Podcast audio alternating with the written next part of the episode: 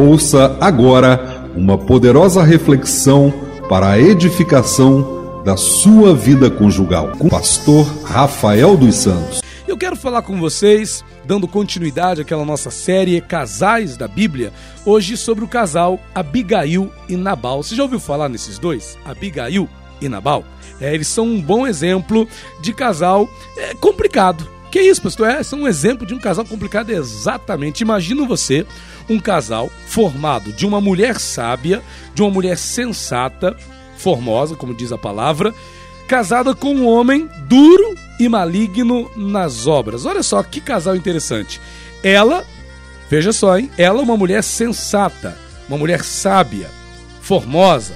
Ele, um marido que era duro e maligno em todo o seu trato, em todas as suas obras, em todo o seu comportamento. Imagina você, um homem duro, um homem que não, que não quebranta o coração, uma pessoa que não pede perdão, uma pessoa ignorante, arrogante. Assim era Nabal. E ele era casado com quem? Com Abigail, uma mulher sensata, uma mulher sábia, uma mulher que tinha entendimento, que pensava, que racionalizava as coisas, que procurava entender, compreender as situações da vida. E esses dois eram casados. Será que Abigail não sofria ao lado desse marido? Será que Abigail vivia uma vida feliz. Quando eu começo a pensar e refletir nesse texto sobre esse casal, uma, algumas coisas vêm à cabeça. A primeira coisa é que eu não acredito que Abigail tenha casado com Nabal por escolha própria, até porque naquele tempo as pessoas não casavam com quem queriam. Nos tempos bíblicos geralmente era o pai, né, que escolhia com quem a moça ia casar. Então acredito eu que Nabal, melhor, que Abigail tenha casado com Nabal por escolha do pai dela, talvez uma aliança de família, alguma coisa do tipo, e ele foi lá e se casou com ela. Mas veja que o que me chama a atenção nesse casal é que apesar de Nabal ser aquele marido duro nas obras, maligno, aquele homem que a palavra chega a chamar de filho de Belial, não é uma pessoa que não tinha nenhum comprometimento com as coisas de Deus. E olha que interessante, esse mesmo Nabal ele era da casa de Caleb. Isso aqui parece ser um detalhe interessante, porque Caleb, a gente sabe, é um grande exemplo de fé, um homem de Deus, um homem que perseverou em seguir ao Senhor e foi recompensado por Deus. E Nabal era da casa de Caleb. Apesar de ter esse ponto a seu favor, o comportamento de Nabal não era um comportamento agradável. Imagina ser marido de um homem duro, maligno nas obras, de um homem que não se arrepende, que não pede perdão. E a gente sabe que nos nossos dias existem maridos assim, e detalhe, não só maridos, como também esposas, não é a regra que toda mulher é sensata, não é a regra que toda mulher é sábia também não é a regra que todo homem é maligno nas obras, que todo homem é duro de coração. Tem homens que são é, é, sensatos, tem homens que são sábios, tem homens que são tranquilos, perdoam com facilidade, reconhecem seus erros, suas falhas, enquanto tem mulheres que são de coração duro que são malignas nas obras, que não perdoam, não é que ficam ali guardando rancor, ressentimento, mágoas, que ficam ali chateadas, irritadas, que são arrogantes, tempestuosas, soberbas, não é? É triste isso, mas é o que tem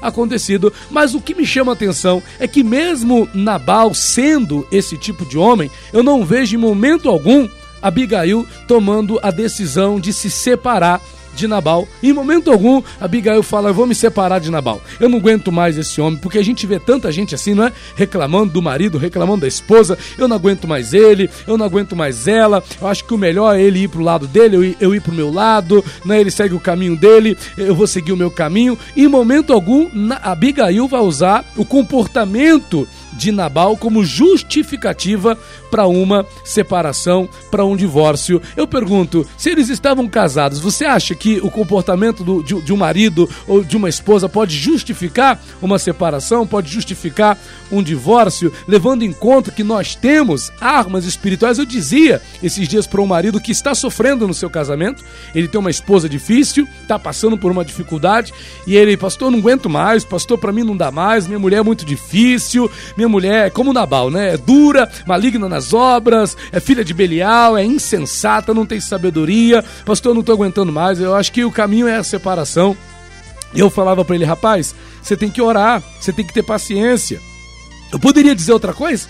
Eu poderia dizer para ele, se separa dela? Eu poderia dizer para ele, larga ela? Eu não tenho nem como dizer isso, não faz parte do meu, do meu trabalho. Como é que eu vou aconselhar alguém a se separar? Como é que eu vou aconselhar alguém a se divorciar? Por mais que o teu marido não preste, por mais que a tua esposa você diga que ela não preste, foi a pessoa que você talvez, ah, pastor, mas não foi eu que escolhi. Hoje em dia, naquele tempo, como eu disse, era o pai e a mãe que escolhia, né? Era, era questão de família com quem a pessoa casava. Hoje em dia não.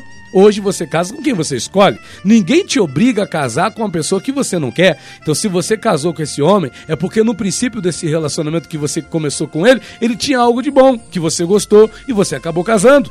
Talvez, ah, pastor, mas é, é, sabe como é que é, né? A pessoa muda com o tempo. A pessoa não muda com o tempo, ela é desse jeito. Foi você que não procurou ver melhor a situação, foi você que não procurou, talvez, ver a pessoa como ela é de fato, e aí você casa e depois fala que teve coisa que você não sabia. Será que você não deu tempo necessário para você conhecer melhor essa pessoa? Porque tem gente que se precipita mal conhece uma pessoa, já vai casando, já vai juntando, né? Ali, como dizem por aí, os panos de, de, de né? Não vou falar aqui a palavra, né? Que ia ficar mal, mas já vai juntando tudo e, e, já vai contraindo ali uma núpcia, já vai casando, não conhece a pessoa. Por isso que nós temos visto nos nossos dias casamentos que duram três meses.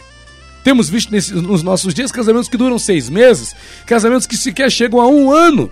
Por quê? Porque as pessoas não procuram se conhecer. Mas veja que, mesmo que você esteja casado hoje, casada hoje, com uma pessoa que você julgue ser uma pessoa dura, maligna nas obras, uma pessoa que você acha que é ruim, uma pessoa que você acha que não presta, ora por essa pessoa.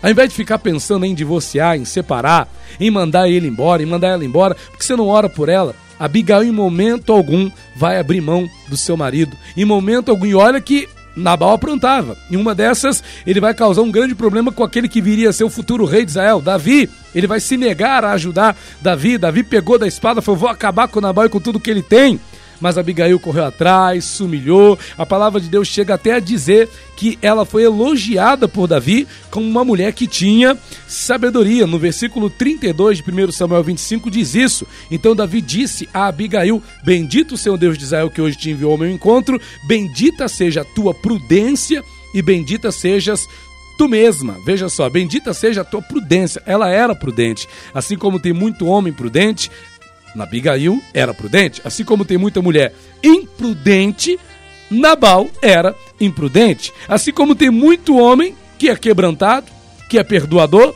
tem muita mulher dura de coração que não perdoa. Ei, tem solução para o seu casamento. A solução não é a separação, a solução não é o divórcio, a solução está em Deus. Ore, busque o Senhor antes de você tomar qualquer atitude que venha prejudicar a continuidade da sua relação. Busque a Deus, porque com toda certeza Ele tem a solução que o seu casamento precisa. Deus abençoe a tua vida. SOS Vida Conjugal.